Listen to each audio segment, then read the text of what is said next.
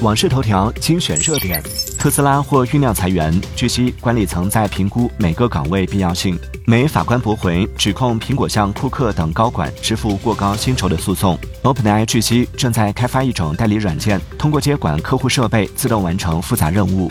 二零二三年，苹果共收购了三十二家 AI 公司，在主要科技公司去年收购相关公司数量上位居榜首。